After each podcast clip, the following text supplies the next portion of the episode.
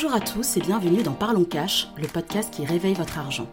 Ici, on va parler finances personnelles, money mindset, investissement et plus largement d'argent sans tabou. Je suis Amélie du site Cash et chaque semaine, je vous partage mes conseils, réflexions et stratégies pour gérer vos finances avec sérénité et efficacité, mettre votre argent au service de vos objectifs de vie et enfin passer à l'action. Hello tout le monde, j'espère que vous allez bien, que vous avez tous passé une très belle semaine. Je suis extrêmement contente de vous retrouver dans ce tout nouvel épisode de Parlons Cash. Et cette semaine, nous allons parler des 6 erreurs à éviter dans l'investissement. J'espère que votre semaine s'est très bien passée. Euh, moi, pour ma part, c'était une semaine qui était assez chargée au niveau du travail. Mais samedi, euh, j'ai pris du temps pour moi, je me suis fait plaisir.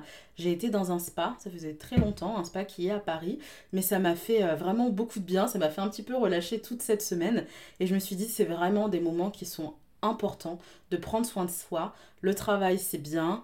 Euh, l'investissement c'est bien, avoir des responsabilités c'est bien, gérer des choses c'est bien, mais des fois juste laisser quelqu'un prendre soin de soi. Donc comme quoi c'est absolument pas incompatible de gérer ses finances, d'avoir un métier à responsabilité et à côté de d'avoir des petits moments pour soi et de se faire plaisir. Ce week-end, euh, j'ai aussi repris une série que j'aime beaucoup qui s'appelle D'argent de sang.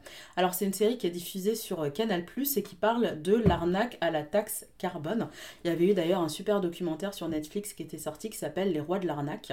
Et donc euh, la série euh, de Canal ⁇ reprend tout ça et elle a inspiré du livre de Fabrice Arfi, donc le livre éponyme qui s'appelle également D'argent et de sang et que je suis en train de lire actuellement et que je vous recommande fortement parce que c'est un sujet qui est très intéressant si vous aimez tout ce qui a trait au business, à l'économie, à l'argent, aux histoires un petit peu sulfureuses, ça ne pourrait que vous plaire. En tout cas, moi, c'est pleinement des sujets qui m'intéressent, donc j'apprécie énormément le livre et j'apprécie aussi énormément la série. Bon, trêve de bavardage, aujourd'hui on va parler des erreurs dans l'investissement. Mais tout d'abord, pourquoi est-ce que je considère que moi c'est important pour moi d'investir et même que c'est quelque chose que je conseille à tout le monde? Pour construire la vie de ses rêves, euh, gérer son budget, c'est bien. Gérer son finance, ses finances, c'est bien aussi optimiser son argent, regarder comment est-ce qu'on peut économiser un petit peu par-ci par-là. C'est des bonnes choses, mais à un moment, on va pas se mentir, on va arrêter les économies de bout de chandelle et pour gagner plus d'argent, il faut investir son argent. Parce qu'en fait, il faut faire de l'argent avec de l'argent.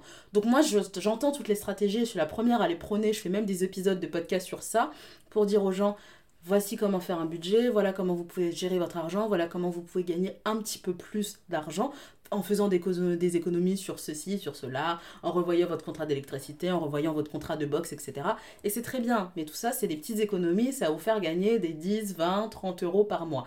Investir votre argent, ça va vous permettre de gagner plus gros. Mais par contre, qui dit gagner plus gros veut aussi dire des risques de perdre plus. C'est pour ça qu'il faut éviter certaines erreurs, et même si on en fait tous et que je considère qu'on apprend de ces erreurs, et surtout encore plus des erreurs des autres, c'est pour ça que je vous les partage aujourd'hui, certaines que j'ai faites et d'autres non, où j'ai réussi en tout cas à ne pas tomber dans ce piège-là, mais c'est très important de les connaître pour pas tomber dedans et aussi pour ne pas qu'en fait tous les efforts que vous allez faire, toutes les stratégies que vous allez mettre en place, tous les livres que vous allez lire, tout le temps que vous allez y passer, que finalement ce soit ruiné parce que vous avez fait une erreur. Et aussi, on oublie trop souvent de le dire, mais quand on investit, on peut gagner gros. Et d'ailleurs, on entend souvent parler des success stories, de comment un tel a gagné de l'argent, comment un tel a, fait x2, etc. Mais on entend très rarement parler de ceux qui perdent de l'argent. Et malheureusement, Dieu sait qu'il y en a beaucoup aussi. Donc moi, je vous partage ça aujourd'hui pour vous apprendre, pour vous apporter un petit peu plus d'éducation financière, pour vous apprendre encore plus comment est-ce que vous pouvez construire la vie de vos rêves. L'idée, c'est pas du tout de vous dégoûter de l'investissement parce que moi, c'est quelque chose que j'adore,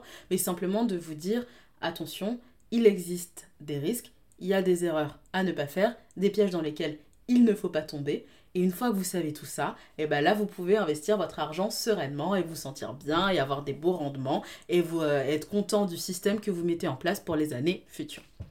Alors, la première erreur, ça va être celle de ne pas avoir de stratégie. La stratégie, c'est un mot qui euh, peut en rebuter certains, certains qui vont se dire non, mais de toute façon, la stratégie, c'est pas pour moi, moi j'y vais à l'instinct, moi j'y vais à l'intuition, et je suis la première à considérer que l'instinct, c'est bien, avoir de l'instinct, c'est bien, il faut suivre son instinct, avoir de l'intuition, c'est bien aussi, mais on peut pas uniquement se baser là-dessus. Vous imaginez une entreprise qui baserait toute sa stratégie, l'entreprise dans laquelle vous êtes employé, ils vont vous dire ah bon bah tiens, on va faire tel investissement, on va racheter telle boîte, on va euh, développer euh, tel marché, on va aller dans telle ville, par exemple, pour s'installer, mais juste à l'instinct et à l'intuition. Bah, vous n'allez pas leur faire confiance, vous allez vous dire mais attendez, je suis euh, dans un navire où il n'y a pas de pilote là quand même. Donc dans l'investissement, c'est pareil, et le pilote, évidemment, c'est vous. Vous pouvez suivre votre instinct, vous pouvez suivre votre intuition, mais à un moment, vous allez devoir vous baser sur des faits, des choses qui sont factuelles, vous allez devoir vous baser sur des chiffres, vous allez aussi devoir vous baser sur des retours d'expérience, sur des études de marché, sur des choses concrètes qui vont euh, valider vos théories, vos hypothèses. Donc vous avez une intuition, mais cette intuition, elle doit être validée par des faits, par des chiffres, par des rendements ou autres, par l'expérience de d'autres personnes. Comment est-ce qu'on bâtit une stratégie? Il y a plusieurs questions à se poser avant de définir sa stratégie. Avant tout, vous devez vous demander quel est l'objectif de cet investissement. L'objectif de cet investissement, c'est où est-ce que vous voulez être, vous, dans 5 ans ou dans 10 ans. Parce que vous n'allez pas investir de la même façon si par exemple vous investissez pour acheter une voiture parce que vous en avez besoin pour le travail, que si vous investissez parce que vous souhaitez que vos enfants y rentrent dans telle université plus tard. Vous n'allez pas avoir le même, ce qu'on appelle le money management. Donc le money management, ça va être votre capacité à gérer vos gains et votre investissement de façon à pas prendre de risques en dehors de votre stratégie. Donc vous devez vous demander, moi, c'est quoi l'objectif de mon investissement? Pourquoi est-ce que je vais investir aujourd'hui? En fait, quand on fait toute il faut se demander pourquoi est-ce que je fais ça aujourd'hui à cet instant T? Pourquoi est-ce que je prends du temps? Pourquoi est-ce que je mets de ma personne pour faire cette action-là alors que je pourrais faire bien d'autres choses dans ma vie? Bah vous le faites parce que vous avez un objectif qui est précis, parce que vous avez un but qui est précis. Vous devez aussi vous demander quel est votre horizon d'investissement. Est-ce que vous avez un horizon qui est à 5 ans? Est-ce que vous avez un horizon qui est à 10 ans? Est-ce que vous avez un horizon qui est à 8 ans? Par exemple, si vous avez un horizon d'investissement qui est de moins de 5 ans, bah posez-vous la question est-ce que vous devez investir ou pas dans une assurance vie? Parce que si vous retirez votre argent avant 8 ans dans une assurance vie, vous allez être plus taxé que si vous le retirez après 8 ans. Donc si vous avez une stratégie qui est à 10 ans ou qui est à 5 ans, vous n'allez pas non plus investir de la même façon, vous n'allez pas investir dans les mêmes supports, vous n'allez pas non plus investir le même argent. Donc ça c'est une question à vous poser. Une autre question à vous poser, ça va être quel est le rendement que vous souhaitez? Alors, si vous me dites un, investi, un rendement de 100%, c'est tout ce que je souhaite, mais malheureusement, c'est assez compliqué. Les gens qui vous promettent des rendements de folie, qui vous expliquent qu'en 6 euh, mois, ils vont vous faire du plus 30%, il peut souvent y avoir de l'arnaque derrière ou ça peut très vite être un Ponzi. Mais vous, vous devez vous poser la question, c'est quoi le rendement que je veux Est-ce que je veux plutôt un rendement de, admettons, 7% euh, 5%. Alors, en sachant que c'est pas un rendement qui est uniquement sur une année, mais c'est un, rendement qui est en fonction de votre horizon de placement. Si vous souhaitez un rendement qui est plus élevé, il va falloir prendre plus de risques. Je vous en avais parlé dans l'épisode précédent, mais en fait, il y a toujours un couple rendement-risque qui est inévitable. Plus vous voulez avoir un rendement qui est élevé, et plus on va vous demander de prendre des risques. Donc vous, si vous êtes une personne qui ne voulait pas du tout prendre de risques, bah peut-être investissez dans des fonds euros par exemple. Alors quand il s'agit de la bourse, l'AMF a mis en place un système pour juger le risque qui va de 1 à 7. Donc à 1, ça veut dire que c'est un investissement qui est assez peu risqué et à 7 par contre c'est un investissement qui est très risqué mais souvent c'est les investissements qui rapportent le plus. Après si vous investissez à horizon 20 ans ça peut peut-être valoir le coup de prendre des investissements qui sont plus risqués. Ça, c'est à vous de le définir, c'est à vous de choisir. Moi, je ne suis pas conseillère en investissement, donc je ne vous donne pas de conseils en investissement. Moi, je vous donne simplement des clés, des tips pour que, en fait, ça fasse un déclic dans votre cerveau et commencer à semer des graines, en fait, comme ce que moi j'ai eu parce que j'ai écouté beaucoup de podcasts sur l'investissement, j'ai regardé beaucoup de vidéos, je me suis énormément intéressée à l'investissement et à un moment, je sais que ça a commencé à germer en moi et c'est ça que j'ai envie de partager à vous, mes très chers auditeurs. Aussi dans l'immobilier, si par exemple vous achetez un immeuble de rapport, bah faut vous dire que ça va être un investissement qui va être certainement plus risqué. Alors un immeuble de rapport, ça peut être 3 euh, 4 appartements, on parle pas de tours euh, d'une vingtaine ou d'une trentaine d'appartements. Mais c'est vous qui allez devoir gérer tout l'immeuble, donc vous n'allez pas forcément avoir de syndic, en tout cas vous avez votre propre syndic. Euh, S'il y a un problème, quelque chose à régler, par exemple un souci dans la toiture, bah, vous allez être le seul à payer. Donc il faut vraiment tenir compte de ça. C'est pas la même chose si vous êtes dans un appartement, si vous achetez un appartement et que vous êtes plusieurs copropriétaires à vous partager cette charge-là. Donc posez-vous la question quelle balance vous voulez avoir? Est-ce que vous voulez avoir plus de rendement, donc vous êtes prêt à prendre plus de risques, ou au contraire, est-ce que vous voulez faire des investissements qui sont plus safe, mais potentiellement qui ont moins de rendement? Ça, c'est à vous de le définir. Aussi, il faut vous poser la question combien vous acceptez de perdre sur du court terme? Il y a un adage qui dit euh, quand on investit, on met de l'argent qu'on est prêt à perdre. Alors, même si euh, j'ai très longtemps pensé comme ça et je l'ai très longtemps dit, maintenant j'aurais tendance à dire il faut être fou pour accepter de perdre son argent. Évidemment, personne n'a envie de perdre son argent. Et moi, la première, quand j'investis, c'est pas pour perdre de l'argent, c'est pour que ça me rapporte sur du long terme. Mais par contre, J'en ai conscience que certaines années sont fastes, certaines années sont un peu des vaches maigres. Donc il y a des années où je vais gagner plus d'argent que d'autres, il y a des années où même je vais perdre de l'argent. Et sur du court terme, je l'accepte. Je me dis, bon, bah si c'est une année qui n'est pas très bonne, peut-être que je vais perdre 5 à 6% de mes investissements. Mais par contre, ça va être totalement pallié parce que les années d'après, bah, je compte sur mes investissements qui vont me rapporter Mais par contre, on est bien d'accord que sur du long terme, personne n'a envie de perdre de l'argent. Malheureusement, dans l'investissement, c'est pas forcément une science exacte et les euh, rendements passés ne présagent pas des rendements futurs. Donc, comme on n'est pas de vin et qu'on n'a pas de boule de cristal, malheureusement, on ne sait pas de quoi l'avenir sera fait. Mais il faut se protéger et se prémunir un maximum des baisses. Demandez-vous aussi dans quoi est-ce que vous avez envie d'investir. Est-ce que vous, ce qui vous attire le plus, c'est l'investissement en bourse par exemple, en sachant que chacun a ses avantages et également ses inconvénients. Bah, par exemple, l'investissement en bourse, vous n'allez pas pouvoir emprunter d'argent pour investir. Vous allez aussi être très soumis à l'actualité et au marché, mais par contre, vous n'allez pas devoir gérer des problèmes. Par exemple, dans l'immobilier, on peut vous appeler un 1er janvier pour vous dire il y a un problème, il y a un souci, il y a un dégât des eaux. Fun fact, ça m'est arrivé, je vous le raconterai sûrement soit sur Instagram, soit dans un prochain épisode de podcast, mais c'est des choses qui peuvent arriver. Alors après, c'est comme tout, dans la vie, il faut se demander quels sont les problèmes que j'ai envie d'avoir et quels sont les problèmes que je n'ai pas envie d'avoir. Donc après avoir répondu à toutes ces questions, là vous allez pouvoir commencer à établir votre stratégie sur mesure, donc à savoir le rendement, la durée, le support, le type d'investissement, enfin bref, un investissement qui est vraiment adapté à vous. Donc moi, mon conseil, évidemment, bah, si l'erreur c'est de ne pas avoir de stratégie, mon conseil c'est d'établir une stratégie, de répondre à toutes ces, de se poser, de répondre à toutes ces questions sereinement et ensuite de commencer à définir sa stratégie et surtout de toujours y revenir. Donc si à un moment vous vous rendez compte que vous partez dans une autre direction, bah, il faut toujours revenir aux fondamentaux. Donc revenez à votre stratégie, revenez à votre pourquoi. La deuxième erreur, et alors celle que je vois beaucoup, c'est de ne pas faire de recherche préalable. Parce que on a entendu euh, à la télé, à la radio, sur YouTube, euh, une personne qui nous a dit bon bah ça c'est un investissement d'avenir, il faut investir dans telle ville, il faut investir sur telle entreprise. Et eh bien il y a des personnes qui vont investir sans faire leur recherche préalable. C'est important de faire ses devoirs.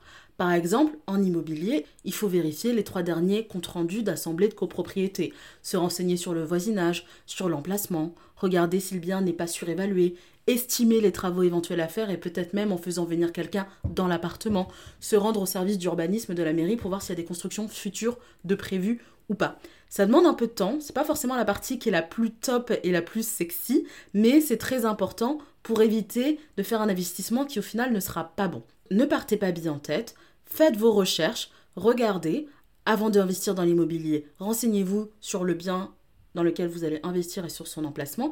Avant d'investir en bourse, par exemple, via un ETF, regardez les entreprises qui la composent, regardez le rendement des entreprises. Si vous voulez faire du peak trading et uniquement choisir, par exemple, votre action, regardez quelles sont les performances, qu'est-ce que c'est une action qui a dividende ou qui ne l'est pas. Mais surtout, en fait, il ne faut pas être surpris. Si à un moment quelque chose vous arrive, vous dites bon bah ok, ça je le savais et c'est un risque que j'ai accepté de prendre. Mais il faut jamais se retrouver dans une situation où on se dit mince, ça je l'ai pas anticipé, j'aurais pu le savoir parce que j'aurais pu le lire quelque part et finalement c'est quelque chose que je n'ai pas fait. Donc pour ne pas avoir de surprise, mon conseil ce serait évidemment de faire ses recherches. Faire des recherches, ça prend pas beaucoup de temps, c'est pas beaucoup d'argent, c'est pas beaucoup d'investissement, mais à l'inverse, ne pas en faire, ça, ça peut vous coûter très cher, soit vous faire passer à côté de belles opportunités, ou soit vous faire investir dans des plans, on va se le dire, qui sont peut-être un petit peu foireux. Écoutez des podcasts sur l'investissement, regardez des vidéos, commencez à acheter des livres, et vraiment, si c'est quelque chose qui vous, vous correspond, achetez des formations, mais sachez qu'il y a quand même beaucoup de contenu gratuit à côté. Les formations, ça peut être un véritable accélérateur, mais c'est à vous de vous demander si vous avez envie de mettre de l'argent dedans ou non. La troisième erreur, ça va être d'investir trop ou d'investir trop peu il faut que vous réussissiez à définir le bon montant. Investir trop, ça peut présenter un risque pour vous de perdre énormément en capital. Si par exemple vous mettez 100% de votre investissement sur une action et que cette action, elle dégringole, bah vous avez tout perdu. D'ailleurs, on dit aussi qu'il ne faut pas mettre tous ses œufs dans le même panier. Ça veut dire qu'il ne faut pas investir son argent dans un seul support, dans un seul actif. Mais par contre, à l'inverse, investir trop peu, bah ça, ça va vous faire passer à côté de bons rendements. Par exemple, si vous investissez que 10 euros dans un ETF et que cet ETF par... Euh, chance ou par miracle ou par bonne stratégie, il fait plus 10 ou plus 20%, bah là vous allez vous demander, mince, pourquoi est-ce que j'ai investi aussi peu?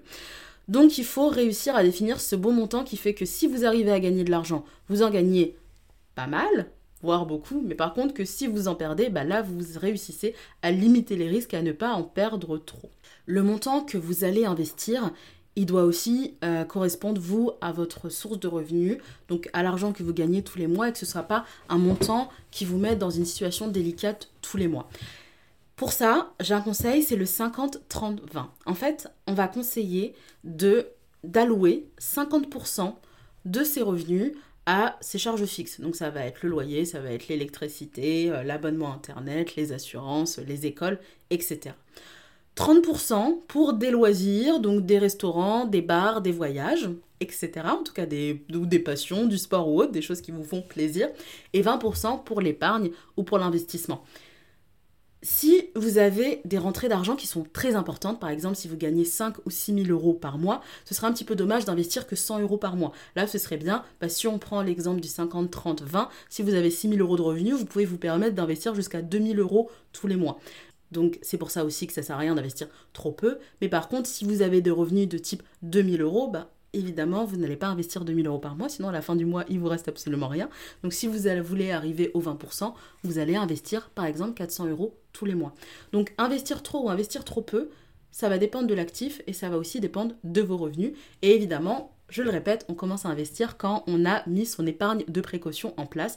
Donc épargne de précaution qui correspond entre 3 à 6 mois de ses revenus. Mon conseil pour euh, éviter cette troisième erreur, ce serait peut-être de commencer petit, de commencer à investir au départ 10% et ensuite de se dire bon bah là je me sens en sécurité avec cette somme là, je sais que je peux mettre plus, donc là je monte à 15% et ensuite par exemple je monte à 20%.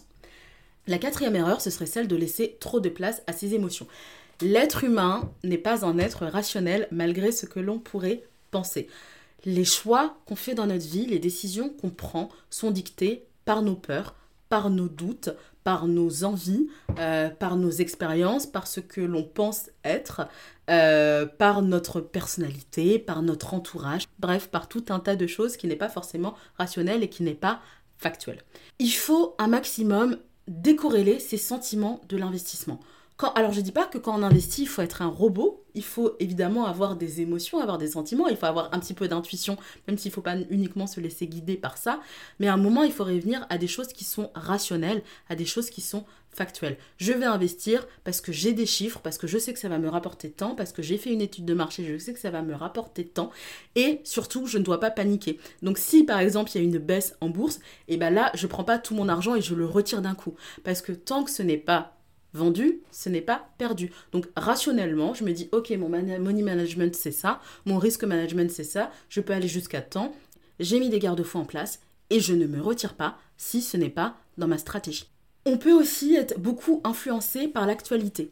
Parce qu'on va entendre, comme je disais tout à l'heure, qu'il faut investir dans une ville. Par exemple, il y a eu une époque où tout le monde a investi dans la ville de Détroit aux États-Unis parce que tous les youtubeurs en parlaient, parce que même certaines émissions télé en parlaient. Donc beaucoup de gens ont investi sans aller aux États-Unis, sans aller voir la situation sur place et malheureusement ont perdu leur investissement. L'actualité ne tient pas forcément compte du temps long. Quand on est dans l'actualité, on n'a pas de recul sur la situation.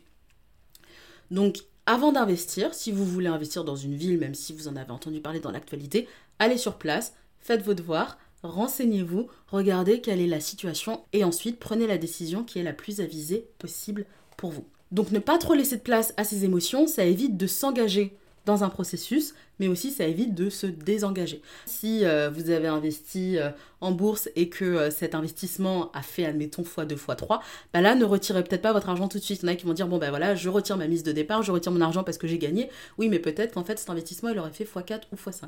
Donc, restez toujours dans votre stratégie, c'est pour ça qu'il faut mettre une stratégie en place et surtout ne pas essayer d'en dévier.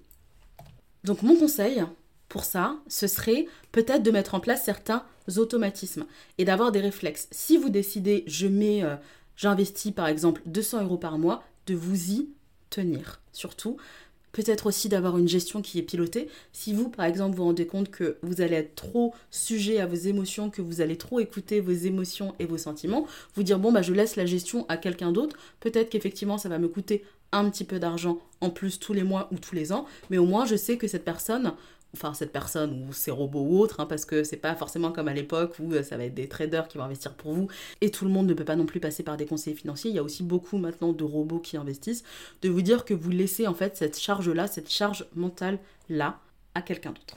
La cinquième erreur à éviter, celle dans laquelle je suis tombée à pieds joints, j'ai fait un beau plongeon et je suis tombée en plein dedans, c'est celle de succomber au FOMO. Le FOMO, c'est l'acronyme de Fear of Missing Out, admirez ce merveilleux accent, ou la peur de rater quelque chose. En fait, le FOMO, c'est une réaction qui est émotionnelle, impulsive.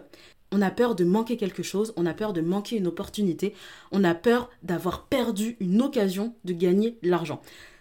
On revient aussi dans les émotions et les sentiments, c'est une réaction qui est émotionnelle, impulsive, et notamment, il y a eu le cas avec les crypto-monnaies ou encore les NFT, quand on avait tous l'impression d'être passé à côté de la possibilité de devenir millionnaire, parce qu'on voyait plein de gens autour de nous sur les réseaux sociaux ou autres qui disaient Oh là là, moi j'ai gagné tant grâce au Bitcoin, grâce à l'Ethereum, et là on s'est tous engouffrés dedans. Il faut pas non plus passer à côté des opportunités, donc quand il y a quelque chose de nouveau, il faut regarder il faut s'y intéresser. Alors ça n'a rien à voir avec l'investissement, mais moi je suis une personne qui était assez réfractaire à TikTok. Et je sais que j'ai un petit peu de mal à aller dedans, mais force est de constater que maintenant c'est un réseau social qui cartonne et que pour tout créateur de contenu, ce serait vraiment dommage de passer à côté. Bref, en tout cas, parenthèse fermée, mais tout ça pour vous dire qu'il ne faut pas non plus passer à côté des nouvelles choses qui se font parce qu'on a peur du changement ou parce qu'on considère que c'est pas forcément fait pour nous. Les cryptos, les NFT, c'est très bien, mais il faut se demander et réfléchir pourquoi est-ce qu'on investit dedans euh, Moi, en 2018, quand tout le monde parlait de la hype des crypto-monnaies, que tout le monde disait que c'était l'avenir et qu'on devenait millionnaire grâce aux crypto-monnaies, évidemment, qu'est-ce que j'ai fait Alors que je n'y comprenais rien, je comprenais rien à la blockchain, je comprenais rien au processus, comment ça se passait, l'argent dématérialisé, etc., le minage, voilà, j'étais absolument perdue. J'ai investi, mais voilà, en toute honnêteté, hein, j'ai investi pour gagner de l'argent. Alors ce qui s'est passé, c'est que j'ai investi 100 euros, c'est monté, et ensuite c'est redescendu et j'ai perdu à l'époque 90% de mon investissement. Alors si vous voyez un petit peu la cour des cryptos, vous verrez qu'en 2021, ça a bien bien bien bien remonté. Et là, j'ai eu de la chance. En fait, euh, il n'y avait aucune stratégie de base, il n'y avait aucun plan derrière, j'ai juste eu de la chance qu'en 2021, le cours de la, du Bitcoin soit remonté. Mais j'ai pas investi pour les bonnes raisons. J'ai tout simplement succombé au FOMO. L'émotion, ça emporte tout sur sa raison. On suit une foule, on suit un mouvement, et ce qui se passe des fois, c'est que le cours s'effondre. Les crypto-monnaies, les NFT sont aussi beaucoup sujets aux arnaques et aux manipulations. il y a beaucoup de ce qu'on appelle le pump and dump, donc pompage et largage. C'est un schéma de manipulation. L'objectif, c'est pour des personnes qui vont créer une crypto-monnaie. Elles vont beaucoup communiquer dessus, faire de la publicité, donner un sentiment que vous allez passer à côté de l'occasion du siècle. Euh, c'est comme investir sur Amazon dans les années 2010. Vous êtes passé à côté de la, ou comme investir dans Tesla il y a quelques années. Vous êtes passé à côté de l'action du siècle qui aurait pu vous faire gagner des millions. Vous avez raté une occasion en or, donc ce qui va se passer, c'est que beaucoup de gens vont investir parce qu'elles vont se dire bon bah là c'est le moment, il faut investir, le cours va monter. Et effectivement, plus il y a de personnes qui investissent et machinalement, mécaniquement, le cours monte. Et un jour, les personnes qui étaient à l'origine de la crypto-monnaie, elles retirent tout l'argent d'un coup, et là, malheureusement, vous avez perdu tout votre argent. Donc, il ne faut pas succomber au FOMO, il faut toujours être posé et réfléchi et se dire, avant d'investir, peut-être que vous pouvez investir, peut-être commencer par une petite somme, peut-être commencer par 100 ou 200 euros, mais avant de commencer à investir, pourquoi est-ce que vous le faites? Si c'est uniquement pour gagner de l'argent, bah ok, faites-le. Investissez 100, euh, 200 euros et dites-vous, bon bah tant pis, si un jour, euh, si je perds cet argent, si malheureusement le cours s'effondre, j'aurais fait la paix avec moi-même et c'est pas grave et j'accepte de prendre ce risque-là. Si vous voyez ça comme un investissement de long terme, renseignez-vous sur euh, quel est le processus, comment est-ce que ça fonctionne, même chose pour les NFT c'est de l'art dématérialisé, certes, mais c'est quoi la, toute la technologie qu'il y a derrière? Donc faites vos recherches là-dessus, regardez aussi bah, qui est à l'origine de cette crypto-monnaie? Est-ce que c'est euh, quelqu'un qui a un vrai projet derrière? Est-ce que le projet est solide ou est-ce qu'il ne l'est pas? Est-ce que malheureusement c'est quelqu'un qui est connu pour avoir fait quelques arnaques? Et si vous le sentez, investissez, commencez petit, n'allez pas mettre tout votre corps dedans. Et par contre, si vous ne le sentez pas, dites-vous, bon bah c'est pas grave, je vais m'intéresser à un autre type d'investissement. Gagner de l'argent pour gagner de l'argent et surtout très rapidement, c'est rarement une bonne chose. Il y a des personnes qui ont de la chance, il y a des personnes qui, euh, qui parce qu'elles ont investi dans les crypto-monnaies au bon moment, ont gagné de l'argent, certes, mais ça représente combien de personnes par rapport aux millions d'autres personnes qui, elles, ont investi et ont perdu. Moi, je préfère avoir une stratégie sur le long terme, me dire, bon, bah ok, j'accepte de passer à côté de certaines opportunités, mais par contre, je dors sereine sur mes deux oreilles et je sais que les décisions que je prends sont les bonnes. Pour résister au FOMO, faites vos propres recherches, renseignez-vous, investissez que dans ce que vous connaissez ou ce que vous avez compris et demandez-vous tout le temps pourquoi est-ce que la personne a un intérêt à vous faire investir. Investir dans une entreprise, ça peut être intéressant pour elle parce que par exemple l'entreprise, elle veut faire des investissements qui sont assez lourds et elle a besoin de liquidité, elle a besoin de cash. Investir dans une crypto-monnaie, finalement la personne qui a lancé la crypto-monnaie, elle, quel est son objectif derrière? Posez-vous cette question et faites les choix les plus avisés possibles. Et nous arrivons à la dernière erreur qui est celle d'attendre. Attendre quoi? Je ne sais pas, il y a peut-être un petit syndrome de l'expert derrière, se dire qu'on n'est pas assez bon, qu'on n'est pas assez compétent, que c'est pas fait pour nous, que d'autres personnes le géraient beaucoup mieux que nous, qu'on est trop jeune, qu'on n'a pas assez d'expérience, qu'on n'a pas assez d'argent, qu'on n'est pas assez riche. Mais à un moment, il faut y aller, il faut se lancer. Si vous n'avez pas toutes les billes en main, ce n'est pas grave. Si vous n'êtes pas un expert dans votre domaine, si vous n'êtes pas un expert de l'immobilier, si vous n'êtes pas un expert de la bourse, vous allez faire comme tout le monde et vous allez apprendre. Le temps passe vite et parfois on pense qu'on n'est pas assez compétent pour faire quelque chose. Mais devenir compétent, c'est quelque chose qui arrive sur le long terme. Il y a la théorie et il y a la pratique. Et on le voit comme en entreprise. Par exemple, vous sortez des études, vous avez toute la meilleure théorie du monde et finalement, quand vous arrivez en entreprise, vous allez vous dire mais euh, ce que j'ai appris là, ça n'a aucun intérêt. Finalement, personne ne me demande de parler du théorème de Pythagore. Et eh bien l'investissement, c'est pareil. Il faut commencer petit, il faut accepter de faire des erreurs. Faire des erreurs, c'est pas très grave, mais par contre, il faut mettre le pied à l'étrier. Il faut y aller, il faut y prendre goût et il faut ne jamais oublier que si vous le faites, parce que vous avez une vraie raison derrière, que vous avez un pourquoi. Le temps passe, les opportunités passent aussi. Il faut pas attendre le mouton à cinq pattes. Par exemple, il faut pas attendre d'avoir l'appartement de ses rêves au prix de ses rêves avec euh, tous les critères qu'on a mis derrière. Moi, je veux un appartement qui soit comme ci, comme ça, j'en sais comme ça, que le salon il soit de telle couleur ou autre. C'est pas grave. Tout ça, tous ces petits ajustements, vous le ferez après. Mais il faut commencer, il faut y aller maintenant. Parce que ça se voit comme en bourse, en fait, les cours n'arrêtent pas de monter. Donc, commencez à vous y intéresser commencez à investir, commencez à apprendre, commencez à faire vos premières petites erreurs, mais surtout dites-vous qu'il faut commencer à mettre en pratique. De toute façon, il y a deux meilleurs moments pour investir. Le premier, c'était il y a 20 ans, et peut-être que vous avez loupé le coche, mais le deuxième meilleur moment pour investir, c'est aujourd'hui. Ne faites pas cette erreur d'attendre, de vous dire que vous allez encore avoir le temps, parce que dans 20 ans, vous allez vous dire la même chose, mince, pourquoi est-ce que je n'ai pas investi il y a déjà 20 ans. Commencez à le faire dès maintenant. Pour cela, mon conseil, ça va être de se mettre une deadline et de s'y tenir coûte que coûte. Évidemment, il faut que ce soit une deadline qui soit réaliste. Donc peut-être que pour vous, un mois, c'est pas réaliste, mais mettez-vous par exemple une deadline à 6 mois ou à un an. Et dites-vous, bon bah, par exemple, dans 6 mois, j'ai envie d'avoir acheté ma première action en bourse. Dans 6 mois, j'ai envie euh, d'avoir euh, mis de l'argent pour faire un apport immobilier. Dans un an, j'ai envie d'acheter mon premier bien immobilier. Dans 3 ans, j'ai envie d'acheter mon second. Mettez-vous ces deadlines et essayez de tout faire pour les tenir coûte que coûte. Et surtout, n'oubliez jamais que investir, c'est chercher des solutions pour aspirer à une vie qui est différente, mais surtout à une vie qui est meilleure. Nous arrivons à la fin de cet épisode de podcast. J'espère qu'il vous a plu, qu'il vous a apporté plein de choses, que j'ai commencé un peu à semer des graines en vous, que ça va vous donner envie de vous intéresser au sujet des finances personnelles et de l'investissement. Avant de vous donner l'exercice de la semaine, n'hésitez pas à aller sur mon site internet, notamment pour télécharger le guide sur les clés pour débuter dans l'investissement, et à aller sur mon compte Instagram. Donc je commence petit à petit, mais n'hésitez pas à m'envoyer un message dessus si vous avez des euh, idées de prochains épisodes ou si vous avez envie de me faire un retour, ce serait avec grand plaisir. L'exercice de la semaine va y en avoir deux. Ça va être de partager ce podcast à une personne de votre entourage qui pourrait être intéressée par le sujet des finances personnelles et de l'investissement. Et le deuxième, ça va être d'acheter un livre sur l'investissement et de planifier de le lire ce mois-ci. Il y a par exemple le livre qui s'appelle L'investisseur intelligent de Benjamin Graham. C'est un, livre qui a été rédigé il y a longtemps mais qui est toujours d'actualité et euh, qui va vraiment vous donner des conseils si vous planifiez d'investir en bourse. Si cet épisode de podcast vous a plu, n'hésitez pas à me laisser un commentaire et à me mettre 5 étoiles sur votre plateforme d'écoute favorite. Moi, je vous souhaite une très bonne semaine et je vous dis à la semaine prochaine.